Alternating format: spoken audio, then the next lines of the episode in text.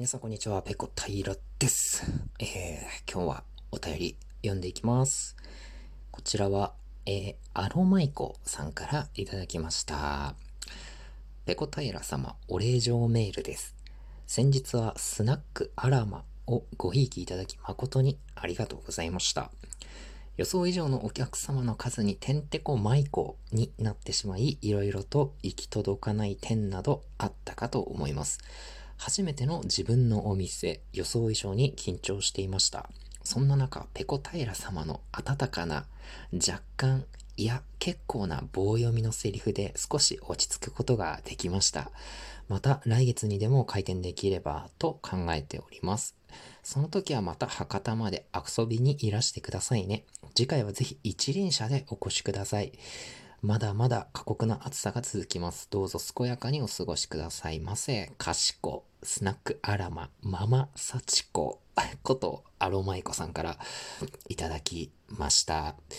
えー、これ、どういうことかと言いますと、アロマイコさんが、えー、ですね、えー、ラジオトークの企画で、えー、スナックをオープンさせると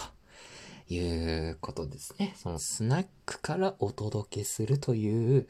えー、企画配信がありまして、えー、私そちらにお邪魔をして少しお話をさせていただきました。それについて、えー、わざわざお礼のお便りを送ってくださったということですね。えー、これ実はですね、えー、8月5日にこの、えー、企画配信があったんですけれども、事前にですね、えー、お誘いのお便りもいただいておりましたので そちらをちょっと、えー、読み上げます。えー、ペコ平様へ営業メールです。今日22時にいよいよ念願のスナックを開店させます。これも一重にペコ平様や皆様のおかげです。博多弁で日々の疲れを全力で癒すけん、一緒に美味しいお酒を飲みましょう。カラオケの新機種、かっこ BGM なしの斬新なカラオケもご用意していますので、よかったらペコ様の美声をスナックに響かせてください。お待ちしております。スナックアラマ大ママ幸子よりということで事前にですね、えー、お誘いの、えー、お便りもいただいておりました。これを、えー、私受け取りまして、これは行かねばならぬということでですね、アロマイコさんの配信にえー、長谷三時だと。そういうわけですね。えー、福岡の、えー、中洲にオープンしたという設定のスナックですか？えー、そこでですね、えー、配信者が博多弁でこういろいろとお話をするという、まあ、そんな、えー、配信でした。えっ、ー、と、夜の10時から始まって、僕ちょっとあの後半の部分は用事があって聞けなかったんですけども、前半部分ですね、聞いて、えー、少しお話をさせてもらって、えー、退出をしたというわけなんですけれどね、大変こう配信者の方々のね、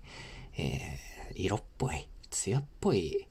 えー、そしてこの博多弁のね、こう柔らかみのある、